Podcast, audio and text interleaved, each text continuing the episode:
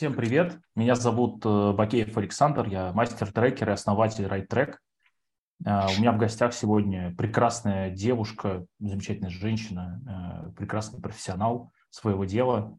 Она сейчас рассказывает, сколько там сотен и тысяч у нее подчиненных самого разного уровня, что такое продуктовые команды, что такое трайбы и все остальное. Наталья, расскажите, каково это быть одним из ведущих менеджеров Сбера? Александр, добрый день. Это, конечно, громко сказано про ведущих менеджеров Сбера, да. А, давайте представлюсь. А, меня зовут Наталья Зырянова. Я являюсь лидером а, исследовательской команды в Трайбе транзакционный бизнес. Это корпоративный инвестиционный блок Сбера. Мы работаем с юридическими лицами, как вы поняли. Но вообще, чтобы для наших зрителей было понятно, наш э, дивизион создают практически всю продуктовую линейку для корпоративных клиентов. А, работает в нашем дивизионе больше 1300 человек. Это и владельцы продуктов, и архитекторы, и разработчики, и дизайнеры, и методологи, и CX-специалисты, э, и маркетологи, и тестировщики. В общем, кого у нас только нет. У нас 12 э, продуктов в нашем трайбе. Это расчетно-кассовое обслуживание, инкассация, бизнес-карты, депозиты, НСО, межбанковские расчеты, кэш-менеджмент. В общем, как простые продукты, которые, наверное, знакомы многим, являются массовыми, так и действительно очень сложные продукты. Сейчас вот как раз очень современные, например, ЦФА, NFT, это тоже все в нашем трайбе. В общем, у нас э, больше трех миллионов корпоративных клиентов, которые обслуживаются в Сбере. И, собственно говоря, для них и для наших будущих клиентов мы разрабатываем и совершенствуем наши продукты. Вот так как-то. Ничего себе. И сколько у вас, э, прости господи, продуктовых команд? Я слышал эти словосочетания да. от вас раньше, что у вас да. Э, бывает у попадаются. 140, у нас 145 продуктовых команд в Трайбе, из них 105 э, э, команд – это agile команд, э, с которыми мы работаем. Итак, у вас 145 команд, это в человеках типа, ну, человек 500-1000.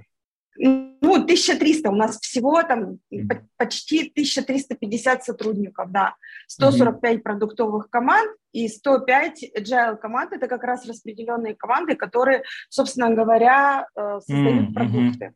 Вот чтобы Супер. не было. Ну, то есть вот угу. старое доброе правило команда на две пиццы, это прям, э, это самое, да, э, соблюдается. Да, да. В общем, а... в общем, очень большой, да, у нас очень большой трайп, и действительно, э, так как я занимаюсь исследовательской функцией в нашем угу. да, то, соответственно, у нас э, кластера большие, да, то есть у нас не все же самостоятельно, у нас определены как раз 12 продуктов, соответственно, 12 кластеров, и у меня в каждом продукте есть свой researcher, который как раз помогает э, продуктовым командам э, менять, э, создавать, совершенствовать их э, продукты, собственно говоря, вот так вот. У меня такие распределенная тоже команда моя. В каждом кластере есть свой исследователь. Назовем его так. вот. Ну, он тако, так, Пока... таковым и является на самом деле. Пока вы рассказывали про исследователей, я чесал микрофон, чтобы людям, которые будут нас слушать, было веселее, и они знали, что я тоже жив. Э, смотрите, э, мне очень интересно, вот смотрите, у вас там ну, сотни команд разного типа, продуктовый, agile, там да. эти, есть еще наверняка там полтора десятка или даже там десятка три, может быть, команд, которые интегрируют между собой другие команды, ну, условно, или там угу. чуть-чуть такое делают. То есть самые разные прям задачки есть э, э у э, граждан под вашим руководством. Э, чутким и, видимо, нежным местами. У меня вопрос э, вот какой. А, а э, собственно, не, то, что типа, а как вам это удается? Ну, очевидно, как-то удается, вы живы, вы вот с нами говорите. Соответственно, как-то это вам удается. И мне интересно, с помощью каких методов вы управляете этим всем. Потому что я, я, я понимаю, что такое там пытаться гиперконтролем как бы компенсировать э, отсутствие методологии, и это на такого количества граждан, на таких толпах уже не работает. Там уже, ну, то есть нужен какой-то вот метод. То есть нужна какая-то, э, ну, я не знаю, ну, какая- какая-то формула позади, условно, ну, или набор методологий каких-то, или, может быть, набор я не знаю, ритуалов, которые вы там, я не знаю, все утром молятся, вы знаете, как в монастырях бывает, когда настоятелю надо управлять э, как бы э, хозяйством. Ну, то есть как вы это делаете? Вот э, какими способами, какими методами? То, что вы всех поделили на десятки, как в римских легионах было, это прекрасно, да, но это традиция. Это как бы пальцев на руках 10, поэтому команда по 10 человек будет. Ну как вы управляете всем остальным? Ну, вообще, если начать с самого начала, у меня до этого был э, такой опыт управления распределенными командами. Я вообще в Сбере работаю давно, у меня в этом году, кстати, юбилей работы в Сбере будет. Даже не знаю, а, сейчас э, называть цифру или не называть, сколько я в Сбере работаю. общем, не, ну это же не ваш работаю... возраст, это же нормально, можно... 25, 25 лет в этом году я работаю а, в Сбере. Вот. Ну, то есть вы Поэтому, помните те времена, да. когда agile не был модным? Да, я, я помню вообще все времена, и я всегда работала с клиентами, я работала в ипотечном кредитовании, я работала в продажах, я, а вообще мой опыт как бы с клиентским опытом, он уже больше 10 лет. Я сама из Екатеринбурга, и я была исполнительным директором в свое время Уральского банка, который объединяет четыре территории. Это Свердловская область, Челябинская область, Курганская и Республика Башкортостан. И я как раз на этих четырех территориях, собственно говоря, развивала этот клиентский опыт, и а, у меня были тоже команды свои – в этих территориях, и мы как раз выстраивали вот эти отношения с клиентами и с сотрудниками. Ну, то есть, э, понимаете, да, какая многочисленная гвардия сотрудников uh, у нас я, работает. Я поэтому и спросил офисах. про да, методологию, да, потому да, что, ну, да. это... Ага. Вот, а дальше я уже переехала в Москву 7 лет назад, меня просто, ну, заметили, видимо, здесь э, в Москве, и как раз пригласили э, управлять вот этой вертикалью клиентского опыта во всех регионах. И действительно, это была большая структура, и я объехала, начиная там от э, северо-западного банка, начиная там от Питера и заканчивая Хабаровском, потому что Сбербанк – это действительно территория все, нашей большой необъятной родины. И вот, угу. в принципе, это тогда уже у меня уже этот навык и, в принципе, появился а, работы, но а, тогда, как раз 10 лет назад, а, в Сбер пришла методология дизайн мышления, и вообще в принципе, Сбер начал идти в сторону вот, исследований, потому что исследованиями я начала заниматься еще работая в розничном блоке, вот, с физическими лицами. И когда мой руководитель из Екатеринбурга переехал в Москву. А, вот, а, мы с ним вместе совместно начали работать. И как раз создавать эту культуру, он просто перешел э, как раз в транзакционный бизнес, собственно говоря, я сейчас работаю. И мы вместе с Сергеем Поповым, это лидер нашего трайба, uh-huh, uh-huh. как раз эту культуру и начали развивать. Потому Можно что... секундочку, вот да, здесь вот этот да. момент. Просто смотрите, uh-huh. вы, вы редкий с моей точки зрения, человек. В профессиональном плане, я помимо того, что прекрасная женщина, это очевидно всем. Если вы нас не, не слушаете, но не смотрите, посмотрите, это того стоит. Ну, короче, суть в том, что, смотрите, вы редкий профессионал, который помнит э, э, как бы до и после. И, и, ви, помнит до и видит после.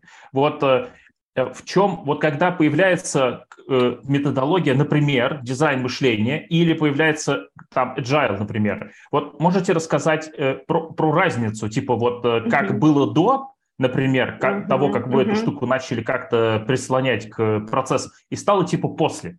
Вот эта вот mm-hmm. различность, в чем она для вас? Ой, слушайте, ну в чем? Приведу вообще, наверное, простой пример, как мы, например, работали с нашими офисами, которые обслуживают uh-huh. наших физических лиц, наших, эм, в принципе, наше все население. А, а, если помните, с приходом Германа Оскаровича у нас э, началась такая история с переформатом офисов, да, и, мы, и у нас на самом деле очень сильно кардинально начали меняться наши офисы. Как мы раньше подходили к этой работе? Ну, то есть мы там что-то рисовали на бумажечках, проектировали, чтобы думая, что клиентам и сотрудникам будет удобно, ну, например, работать и обслуживаться. Когда по факту Uh, уже был согласован план, сделал ремонт в офисе, и когда начинали работать и сотрудники, и приходить клиенты, тогда мы понимали, что что-то происходит не так. Неудобно расположено табло с курсами валют. Клиентам неудобно, они не понимают, зачем нужно брать талончики в офисах, потому что это тогда было ноу-хау. Сотрудникам тоже неудобно обслуживать клиентов, ну, из серии там стойки э, находятся на уровне там плеч, да, клиентов, и соответственно, сотрудники не видят клиента. То есть вот все это проявлялось в каких-то мелочах, и приходилось уже в моменте переставлять, передвигать, перевешивать, а, менять даже схему работы, да, то есть менять сотрудников в окнах, потому что неудобно были размещены даже сотрудники. Ну, это было такое, знаете, как это, на интуитивном таком уровне. Когда мы, uh-huh. к нам пришла эта стэнфордская методология, Герман Оскарич привез как раз, а, мы, понятно, что уже абсолютно по-другому начали подходить к этому процессу.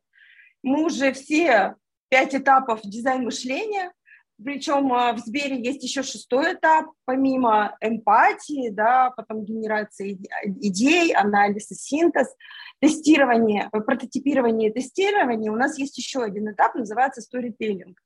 Вот, поэтому, поэтому а, после этой методологии, конечно же, работа поменялась кардинально, потому что мы делать перестали, сначала делать, а потом думать, как это сделать. Мы сначала проводили исследования, и по результатам этого исследования еще проводили несколько итераций, тестирований снова, то есть это же процесс такой итерационный, Тестирование у нас подождите, было много. Подождите, подождите, я правильно да. понимаю, что главная, главная перемена в том, что вы сначала делали, а потом думали, как это исправить, то, что но, наделано, а но, стали сначала думать, а потом делать. Ну, это революционно. Ну, это, да, ну просто мы когда, мы тоже делали, но мы делали интуитивно, не зная, правильно это uh-huh. или нет, мы не знали слова тестирование, что прежде чем запустить что-то, нужно все-таки это протестить что нужно спросить вообще-то еще и у клиентов в том числе. Это вообще относится к всем, начиная от там, планировки офисов, заканчивая э, развитием продуктов и созданием продуктов, понимаете? Ну, то есть... Наталья, э, да. вы меня восхищаете. А как вы заставляете сначала думать, а потом делать 1300 человек? Вот, э, вот я, я вас уверяю, нас будут слушать э, десятки и сотни предпринимателей и лидеров, у которых, ну, такие же проблемы. Вот э, в смысле там сотни или тысячи сотрудников, которых надо за, заставить сначала подумать, а потом поделать. Как вам это удается? А, а, знаете как, на самом деле это не получается вот так вот по мановению волшебной палочки. А, вообще развивать культуру – это дело такое не быстрое, и это дело, оно, наверное, больше связано даже с эмпатией. Люди начнут тебе доверять и начинать думать, а не делать, и действительно верить в то, что ты а, командам поможешь, да, с, вот с развитием их э, сервисов и продуктов, тогда, когда они увидят действительно какие-то конкретные реальные результаты. Вот когда, например, я пришла в Tribe, первое, что я сделала, конечно же, я повстречалась с владельцами продуктов, я провела, собственно говоря, для себя такую диагностику. А как сейчас вообще работают продуктовые команды? Uh-huh. А, может быть, а, какой уровень а, не знаю, эмоционального интеллекта, какой, ну, то есть все же разные владельцы продуктов, понимаете? И когда вот я с каждым повстречалась, сделала, провела такую диагностику, я поняла, что кто-то действительно, ну, знает, что такое исследование, и действительно уже проводит, да, но в большинстве своем случаев про зрелость, да, все-таки, это, это, наверное, больше про зрелость все-таки, а, вот если зрелый владелец продукта, он понимает, зачем это надо. И он идет к клиентам, и он спрашивает все-таки у клиентов. А если с, уровень зрелости совсем как бы такой, да, еще на начальном уровне, э, люди многие даже не знают, что это такое, и зачем им это надо, и какую пользу это принесет. В первую очередь, конечно, нашему клиенту. Потому что все же ведь мы, в принципе, все делаем в первую очередь для наших клиентов. Нам же клиенты платят рублем своим. И после этого ну, у меня целью стало, первое, это, конечно же, проповедует мой руководитель, лидер трайба, что ни один создаваемый сервис, как существующий, так и новый продукт, не должен, ни одна доработка не должна проходить без исследования. Это первая история. Вторая – это про культуру как раз, это работу с э, владельцами продуктов, да, и вообще с продуктовыми командами. Потому что мы же не работаем отдельно с э, владельцем продукта, мы работаем со всей командой. И третье, mm-hmm. конечно, это ну, эффективность работы моей команды исследовательской, да, чтобы действительно каждый исследователь, он тоже был э, полезен, нужен и приносил пользу команде продуктовой. Поэтому вот это, наверное, три таких э, ну, основных э, момента, на которых выстраивается моя работа и моей команды. А вот как дальше, как эту культуру прививать, это уже отдельная история, через что это делается, да. Ну, то есть если раньше, например, у продуктовых команд была такая парадигма, у нас же, в принципе, исследования проводятся уже давно, как я сказала, у нас, э, у некоторых э, команд была такая парадигма. Мы являемся заказчиками исследования, да, вы, пожалуйста, поисследуйте, принесите мне результаты на блюдечке с голубой каемочкой, я посмотрю, может быть, я что-то запущу, а может быть, я не запущу. Ну, сами понимаете, да, есть же такая история про влюбленность в свой продукт и сервис. Так вот, да, да. А, с какой-то стороны, да, это, конечно, замечательно, когда ты Любовь слепа. продукты, да, да. Но это на самом деле и мешает а, для развития, потому что действительно mm это определенные ограничения накладывает и э, суживает границы и рамки для команды и для владельца продукта. Вот, а, поэтому, конечно же, а, что мы поменяли в корне, что я поменяла, это то, что мы не проводим исследования первое для галочки, потому что это кто-то сказал, да, или там шеф или высшее руководство. А, мы проводим исследования только вместе с командой и никак иначе. И на самом деле вот этот процесс мы так и запустили. Плюс а, я просто еще сама провожу обучение по дизайн-мышлению в нашем корпоративном университете. И я поставила перед собой прям цель обучить всех владельцев продуктов этой методологии. И все владельцы продуктов у меня прошли э, тренинги в корпоративном университете, защитили свои проекты, а там просто, чтобы получить сертификат, не просто нужно там поучиться, да, послушать лекции. Там нужно реально прикладно самому а, все этапы этой методологии прямо пройти и защитить свой проект на реальном конкретном своем продукте. Не каком-то там из жизни, да, как мы говорим, а реально на рабочем проекте. Ну и, собственно говоря, вот это вот а, маховое колесо, оно у нас закрутилось, запустилось. Так мы и начали, так мы и начали, собственно говоря, угу. развивать эту нашу историю. Э, Наталья, я э, позволю себе подкинуть дров в камин э, значит, образовательного процесса, которым вы занимаетесь. Э, я вообще большой поклонник концепции о том, что любой метод строгого мышления о чем-либо, он вообще скорее полезен, чем вреден, и там дальше надо его адаптировать по месту, что называется. Это, собственно, то, что вы рассказали, да, что вот у всех там 5 уровней, мы сделали 6, потому что 6, они, ну, похожи на завершенность какую-то там она появляется, какой-то сторителлинг, это прям классно. Я к тому, что э, мы в какой-то момент с моими клиентами начали э, всему топ-менеджменту значит, ставить экзамены по логике.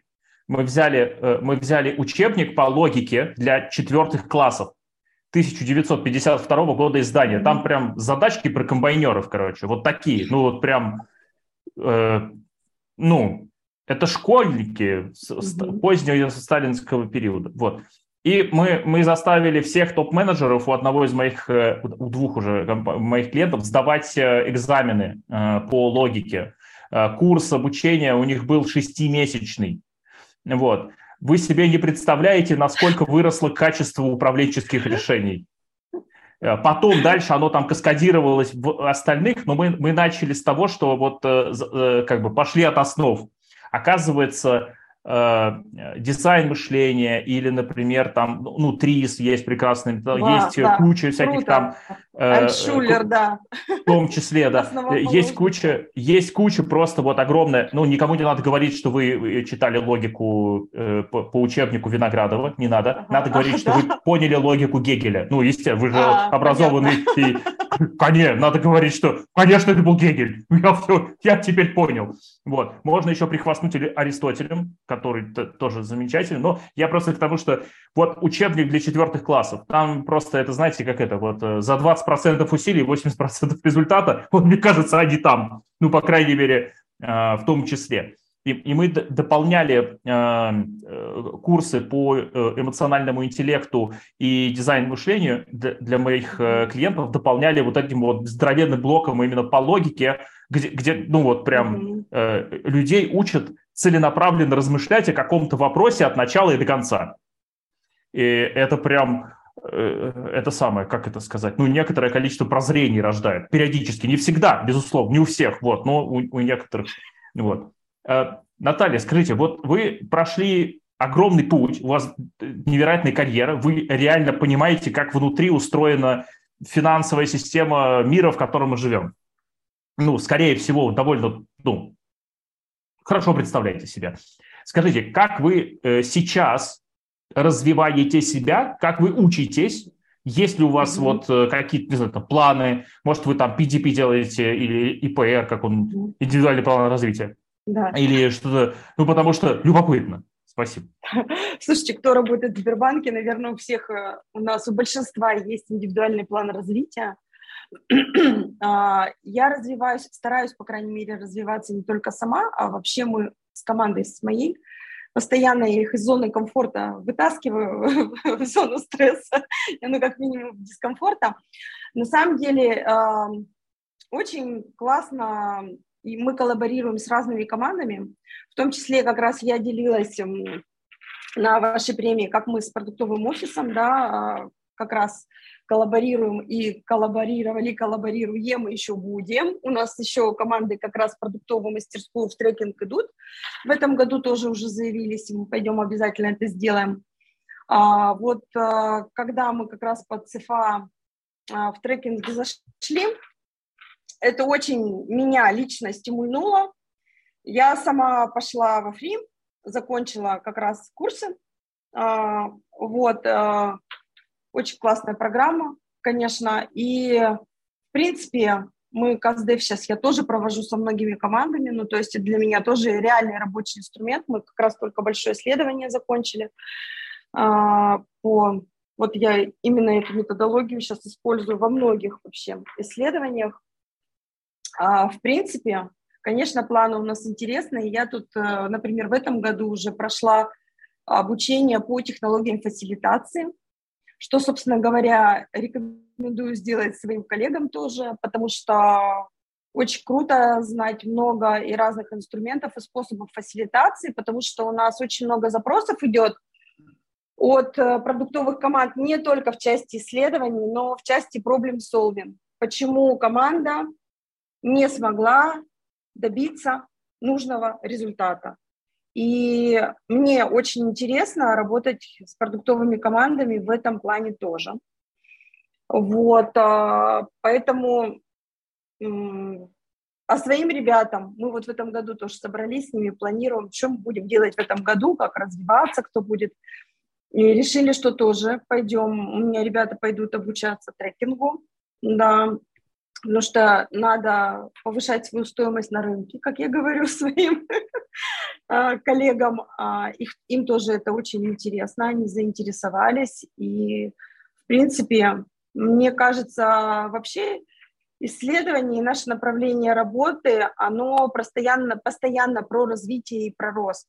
Потому что ты должен быть постоянно в этой струе, от тебя команды в том числе ждут а, новых инструментов, потому что бегать по замкнутому кругу и проводить там из серии одни там глубинки, количественные там опросы, экспресс, конечно же, мы тоже хотим вау-эффект э, создавать для наших продуктовых команд.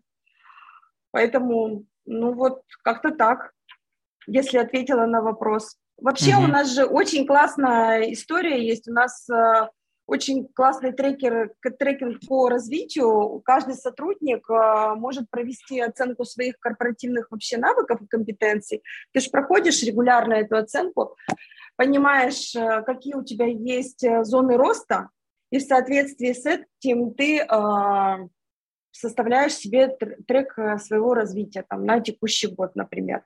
Плюс, конечно же, мне руководитель тоже дает мою обратную связь. Плюс я тоже понимаю, в чем мне еще нужно развиваться. А, собственно говоря, ну, наверное, вот такой план развития, если ответила на Прекрасно. вопрос. Ну, э, в смысле, мне, мне любопытно, как у вас это происходит. Тут же, как угу. бы, как сказать, э, ну, к сожалению, тут нету правильной какой-то правильного а правила. Нет, да. И я, как бы... Как я это делаю со своей командой? Ну, во-первых, если говорить про весь вообще трайб, да, то мы регулярно проводим у нас где-то раз в месяц мы проводим метапы на какую-то uh-huh. отдельно взятую тему. Либо это КСДФ, либо это проверка гипотез, либо это прям какие-то, э, ну, прям конкретные отдельно взятые инструменты, либо это количественные uh-huh. исследования. Потому что все равно у нас э, команды меняются постоянно, это же живой организм, люди меняются, и количество участников у нас тоже меняется. В общем, а, мы проводим регулярные этапы, это раз. Мы проводим мастер-классы, когда мы с командой реально вместе делаем что-то. Вот, это могут быть воркшопы, мастер-классы, плюс э, тренинги по дизайн-мышлению для тех, кто еще, вот новички у меня приходят. Угу. Я обязательно со всеми провожу тренинги по дизайн-мышлению. Плюс мы проводим еще э, демо-дни в нашем тоже трайбе и вообще за его периметром демо-дни проводим и рассказываем, э, какие мы исследования провели, причем мы специально подбираем э, разные виды исследований и рассказываем не только мы исследователи, а рассказывают как раз владельцы продуктов. То, что они поисследователи, поисследовали, и это как раз, как это, эффект такой, а, как вирус распространяется и дает какие-то инсайты как раз другим владельцам mm-hmm. продуктам, а почему же я в эту сторону не пошел, почему же, а вот еще оказывается, что было можно сделать. Вот, мы такой демо-дей проводили, и как раз лидер Трайба Сергей Попов, он, собственно говоря, вел даже этот демо-дей, то есть он его открывал, это все под его, так скажем, лидерством идет. Мне кажется, это очень важно, потому что какой тон задает э, лидер, ну, наверное, вся команда будет э, стремиться к этому примеру. Но он реально пример задает всем, конечно. Вот. Ну, если говорить, это если говорить про весь трайб. Если говорить про мою команду, то я сказала, это индивидуальный план развития.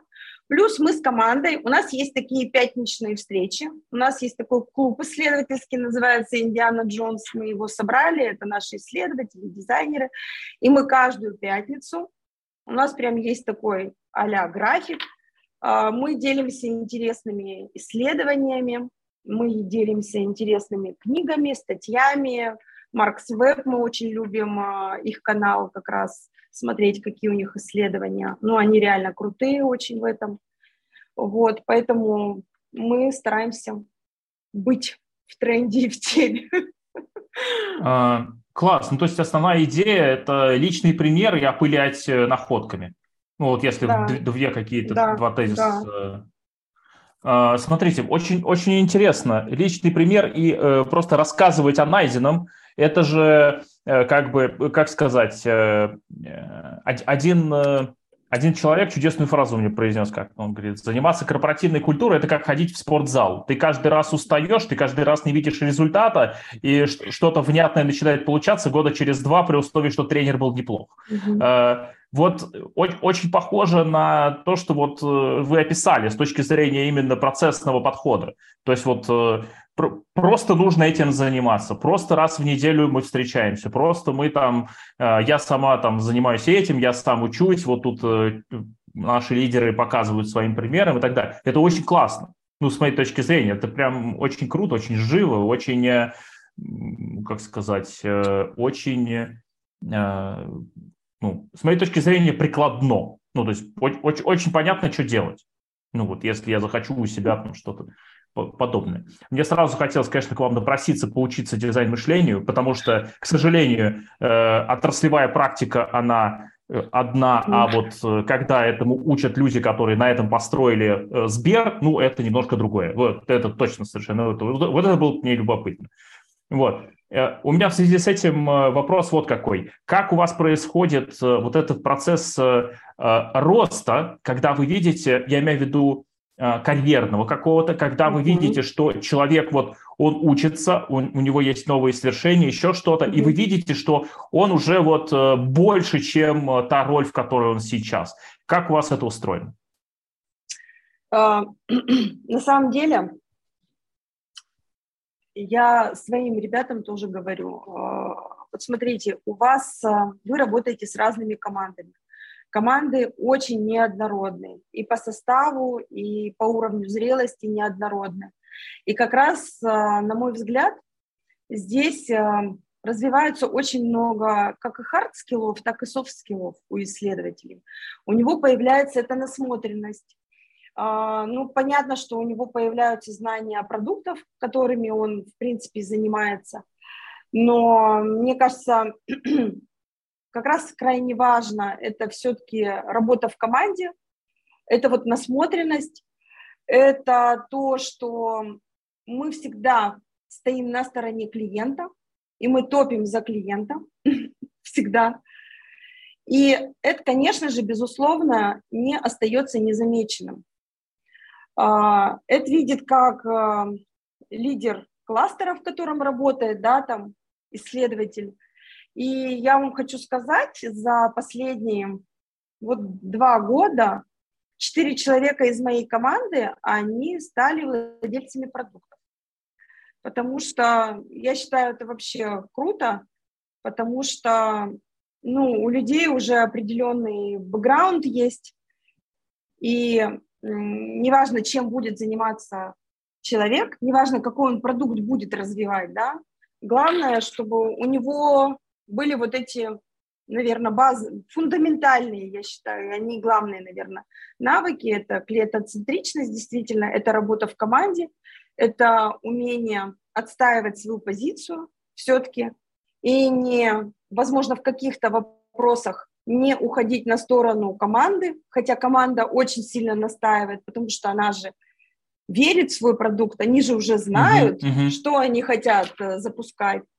Вот здесь э, на самом деле очень важно отстаивать еще свою позицию. А, вот, э, поэтому я на самом деле очень рада, что мои ребята, они действительно дальше растут. И сейчас мы делаем как раз все то, чтобы у меня ребята дальше росли, они не засиживались на своем месте. В принципе, это не только м, вертикальное какой-то рост, но и даже по горизонтали, если у меня ребята будут а, расти как исследователи, это тоже очень круто, переходить какие-то в другие команды. Вот. Но mm-hmm. я знаю, просто у меня ребят многие хантят, моих ребят из других команд, пытаются переманить, а, но все-таки я хочу, чтобы ребята развивались, а, конечно же, как лицо заинтересовано, приносили пользу нашему трайбу. Как-то так. Это прекрасно. У меня э, вопрос. Э, я в какой-то момент э, познакомился с такой концепцией о том, что э, на, начиная с определенного уровня управления, да, то есть именно у руководителей, и чаще это присущая концепция именно топ-менеджменту, там э, происходит в какой-то момент такое событие, некоторое переключение, когда личные качества становятся профессиональными, а профессиональные качества становятся личными. Mm-hmm. Мне вот интересно, э, заметили ли вы что-нибудь подобное и вообще близка ли вам подобная концепция? Ой, когда личные, да. Ну, конечно же, конечно же, наверное, ты переносишь это уже на себя, какие-то качества. Конечно же, ты уже, наверное, и в личной жизни становишься более эмпатичной. Как я говорю, эмпатию можно в себе тоже развить, да. Ну, например, я смотрю, как меняются, например, даже наши мои коллеги из э, других продуктовых команд, которые раньше вообще не понимали, о чем я, про что я, и что я к ним пристаю, и зачем это надо. Но на самом деле я вижу, как трансформируются, конечно же, изменилась я, я как бы эту трансформацию вижу. И меняются люди, как бы неправда говорят, что там человек не меняется. Человек меняется, если он этого хочет. И действительно там приходит, ну, абсолютно, например, неэмпатичный человек, он может себе развить эмпатию. Неправда, что говорят, там, что она, если ее нет, то это все, mm-hmm. ее нельзя развить. Я все-таки придерживаюсь концепции, у меня есть действительно такие примеры, когда люди развиваются, меняются, и, и они действительно меняются и в личной жизни, и в личном плане, потому что если ты успешно на работе, и у тебя есть вот этот драйв, кайф, а, у тебя классная команда, точно не может не переноситься на твою личную жизнь. Вот, мне кажется, это настолько все взаимосвязано, поэтому, наверное, ну, я хочу сказать, что у меня, например, конечно же, изменились отношения с, с моими сыновьями. Ну, как они изменились? Э, я просто, наверное, опять же, свой личный пример, как и на работе ты являешься личным примером, точно mm-hmm. так же и в семье ты являешься для своих детей э, примером, как говорят, не надо воспитывать детей, да, лучшее воспитание – это личный пример. Вот, uh-huh. поэтому они смотрят на меня, и, например, мой младший сын, он очень хочет работать в Сбербанке, он сейчас учится на дизайнера, uh-huh. и он очень хочет, э, прям говорит, я хочу работать в Сбере. Ну, наверное, хотя я его никак к этому не мотивирую, не стимулировала, ну, наверное, это, это так.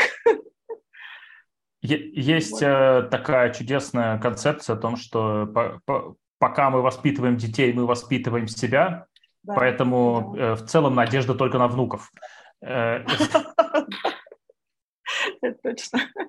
Вот, я к тому, что э, я, я это к чему? Я к тому, что мне, мне стало интересно, вы уже пошли в эту сторону, и мне стало тогда интересно спросить, а есть ли у вас какой-то пример вот этой трансформации? Ну, типа, вот раньше было как-то так, а теперь как-то вот эдак. Потому что у меня, например, один из примеров такой вот личной именно моей трансформации, mm-hmm. это то, что я стал ездить на машине по городу.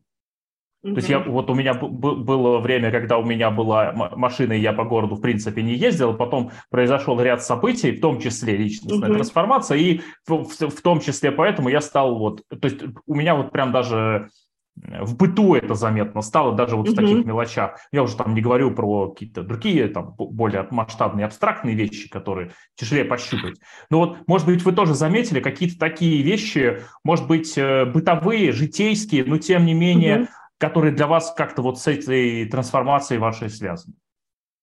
А, ну, во-первых, а, если говорить про ту же методологию дизайн-мышления, как я делала ремонт в своей личной квартире, например, я подошла прям по методологии дизайн-мышления.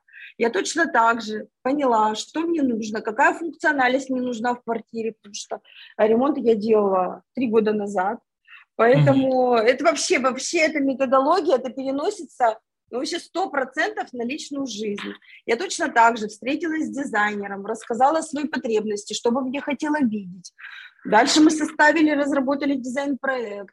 Дальше мы этот дизайн-проект протестировали в моей квартире, в которой полностью сломали и разрушили все стены. Прям я вот э, как в том фильме походила, все посмотрела, коробочки мы расставили кухонный гарнитур мы точно так же делали. Ну, то есть вот если говорить про э, где я это использую, ну, во-первых, конечно же, в ремонте это сто процентов. Если говорить как это про T-shape, чтобы все-таки свое мышление как-то развивать и оно было пластичным мозг, э, нужно менять дорогу с работы и на работу. Вот я ездила там год по одной и той же дороге и думаю, слушай, ну это все уже, я уже знаю, каждый поворот, каждый светофор, думаю, ну нужно что-то менять. Я поменяла дорогу на работу, и, и ты знаешь, на самом деле приходят новые мысли интересные и какие-то новые идеи, инсайты. Точно так же касается, когда я планирую, например, путешествия. Вот э, про путешествия mm-hmm. это вообще must have. А, куда, как, зачем и что я хочу, и как это должно выглядеть, это прям вообще. Ну а самая большая, на мой взгляд, трансформация произошла со мной. Ну, я вообще поменяла свой, так скажем, может быть, стиль жизни, наверное, так скажем, и образ питания, вот и все. Я, например, последний год каждое утро делаю 15-минутную зарядку. И вот кажется, что это легко на самом деле, а это тоже привычка, которую в себе нужно выработать. Вот э, как у нас с ребятами выстроен процесс вот этот, ну, как бы цикличности, да, это вот какие-то маленькие такие привычки полезные, но которые тебе на выходе в сумме, они на самом деле дадут вау-эффект, о который ты даже еще и не подразумеваешь. Например, uh-huh. читать книгу по 15 минут в день, ну, из серии, и ты э, вроде бы как, ну, ни о чем, да, 15 минут в день там читать книгу, ну, кто-то там 30, кто-то 15, а в сумме на выходе за год э, там я прочитала, я тут посчитала 22 книги. Ну, думаю, вот так вот по 15 минут в день, а 22 книги прочитаны. Ну, наверное, это тоже привычка, которую в себе нужно вырабатывать. И в этом плане я тоже хочу сказать, что здесь тоже произошла трансформация. Mm-hmm. Ко мне, наверное, личная. Вот. Вы, вы здоровские темы подняли про чтение и про, а, значит, вот эту вот дорожную, э, там, путь на работу и так далее. Э, тоже поделюсь э, своими находками. Значит, по поводу чтения. Я начал читать две книги в год. В смысле, вы знаете, очень тяжело найти книги, которые можно читать год. Вот, но оказывается, но оказывается, если ты нашел 10 книг, э, а, каждую из которых можно читать год, то в целом, похоже, э, ты что-то понял про эту жизнь. И там, ну, у меня вот э, в прошлом году, в 22-м, у меня был весь год посвящен классикам стоицизма. Я, год, я за год прочитал размышления Марка Аврелия и письма Синеки к Луцилию. Вот их можно читать год. Круто. Там да, там они, э, они читаются, знаете, по, по формату, там mm-hmm. каждый, отдельный, э, каждый отдельный кусок, он небольшой, то есть его как раз на те самые 15-20 минут mm-hmm. в день как раз хватит. Но там дело в том, что ты его один раз прочитал, и я ходил, думал над ним пару дней, потом второй раз перечитал его же и такой, а, вот этого я не увидел в первый раз. Потом на третий раз, на третий день перечитал, и так вот и, в общем, за год две книги. Две книги в год. Это прям э, хороший темп. В этом году у меня одна книга запланирована. Я, я, я не уверен, что смогу две. Вот. Это, это по поводу чтения. Это, короче, да. есть такой э, подход, называется медленное чтение. Вот, вот он ага. как раз э, для для вот таких вот угу. развлечений. Вот, ну то есть это я вряд ли блесну эрудицией и интеллектом в обществе людей, которые читали Насима Талеба и, и спрашивают у меня, что ты знаешь про лебедей. И я такой, зоопарк, ну что, какие... Вот, ну то есть что-то такое. Еще очень прикольно выглядят люди, для которых некоторые события происходят неожиданно, а у меня они были запланированы, поэтому с клиентами немножко запасли денег заранее. Ну, в общем, э, всякое такое. Вот. А вторая штука, про которую я хочу рассказать, тоже клевая, вам, возможно, зайдет. Можно прям тоже делать хоть... Э, ну, я практикую где-то раз э, в неделю, иногда два раза в неделю такие штуки. Чаще у меня просто потребности нет, но я вот знаю людей, они каждый день так делают. Uh-huh. Значит, полтора-два часа прогулка без телефона и гаджетов.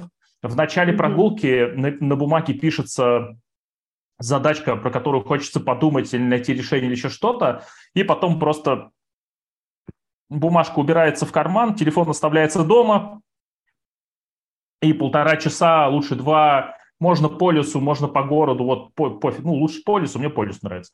Вот, и прям отлично. Э, очень здорово, так сказать, э, прочищает э, голову, что называется. Mm-hmm. Техника, кстати, называется философская прогулка, и одно из первых упоминаний mm-hmm. это, это, собственно, это, собственно, в этих самых, господи, у Платона. Вот. Ну, то есть это две с половиной тысячи лет назад было. За две с половиной тысячи лет практика точно себя, э, как это сказать, показала продуктивность. Круто. Да, ну я ни в коем случае не рекомендую начинать прямо с этих вещей, потому что, ну, как бы, если вы в Сбере скажете, что вы прочитали две книги за год, ну, на вас будут смотреть очень странно. Это прям, вот, это, да. Слушайте, да здесь же не в количестве прочитанных книг измеряется. Это была шутка. Это, это да, да, да. Мы здесь не меряемся, не меряемся вообще никак количеством. Поэтому нет. Я своим ребятам... Например, есть такая книга «Подсознание может все». А, Кеха, автор, по-моему. И меня вот кто негативить начинает, кто-нибудь там в моем окружении, вообще в моем окружении. Я всем эту книгу рекомендую и даю, говорю, почитай. Вот, и, и, и на самом деле, вот, все идет из головы. А, да, наверное, согласен с тем, что все идет из головы. Как э, сказал один замечательный человек, тоже, кстати, древний грек, как и Платон, э, Пифагор. Пифагор сказал в какой-то момент, что человек мерил всех вещей. И каждый человек э, мерит э, по-своему. К замечательному э, гражданину, между прочим, Пифагору, а это, это не то же самое, что сейчас гражданин. Тогда гражданин – это много обязательств. Ты, во-первых, обязан участвовать в политической жизни, ты обязан участвовать в принятии решений для полиса. Ну, Пифагор был гражданином. Это прям прямо много ответственности. А еще у него, скорее всего, было, ну, как сказать, много прав помимо ответственности. Ну вот.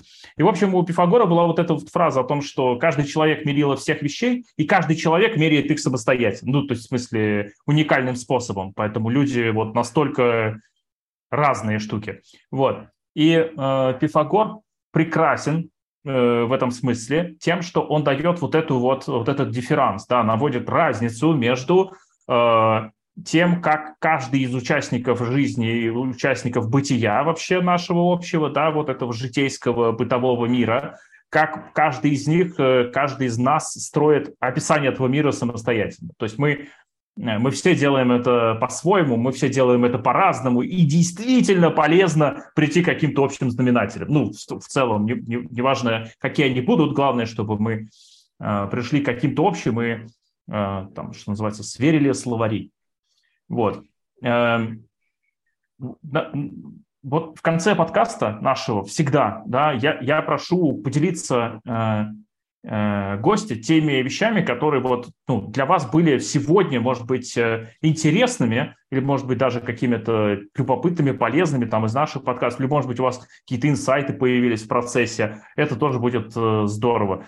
Ну и в целом заключительное слово. Ой, ну, во-первых, Александр, спасибо, что пригласили, что дали возможность э, пообщаться, поделиться своим опытом э, с коллегами. А на самом деле, а какие инсайты у меня? Это то, что нужно выходить из зоны комфорта постоянно. Как только ты понимаешь и замечаешь, что тебе хорошо, э, все это значит, нужно что-то предпринимать и что-то делать. и задумываться, а что же я делаю не так, что еще я могу сделать. Вот это первый инсайт а, для того, чтобы, ну, знаете, быть таким, наверное, драйвером, ну, я все-таки считаю, что я как лидер должна быть драйвером для своей команды. И неважно, а, вот еще такой инсайт, наверное, неважно, сколько тебе лет, какого ты возраста и какие у тебя регалии. Потому что, а, может быть, э, молодой человек, 20-летний, а, вот я сейчас э, провожу очень много собеседований, вообще работаю с ребятами, стажерами, отбираю себе стажеров, и вижу, насколько вообще ребята сейчас, студенты, какие они интересные, какие они нестандартно мыслящие, креативные. Но вместе с тем есть и такие примеры из серии а там молодой старичок. Вот прямо старичок-старичок. И ты думаешь, а сколько вообще этому молодому человеку лет? а сознание у него, ну, реально как бы не, не очень молодого человека. Поэтому неважно, сколько тебе лет, важно, насколько ты себя ощущаешь, и важно то, насколько ты готов и открыт этому, ну, как бы открыт этому миру, насколько ты готов mm-hmm. идти вперед, наверное, и узнавать что-то новое. И не надо этого, мне кажется, бояться делать и стесняться это делать. И мне как раз нравится сейчас молодежи, наверное, вот эта ну, такая наглость. А, мы такими не были наглыми в хорошем смысле этого слова. И мне вообще нравится, что ну, ваша аудитория, она такая вообще разноплановая, абсолютно разноплановая, разновозрастная, это очень круто. И вот, но все люди, они объединены какой-то общей идеей на самом деле, это, это здорово. Вот. Спасибо вам большое, было очень приятно, познавательно, ну, потому что, во-первых, ну, по-другому узнать, что в Сбере переделали дизайн мышления, сделали из него что-то нормальное, я бы не, знал, не, не смог. Вот, потому что, конечно, в такой интерпретации оно работает. Там есть завершенность, это прекрасно, мне это очень нравится. Я прям большой поклонник подобных штук. Вот. Так что спасибо вам большое, мне было очень интересно. Я с удовольствием, э, если пригласите, с удовольствием приду к вам э, посмотреть, послушать. Э, Приходите. Это всегда любопытно. Благодарю и до встречи и до новых встреч, я бы так сказал. Вот. Спасибо большое. На связи. Всем отличного окончания дня. Пока-пока. Всем пока.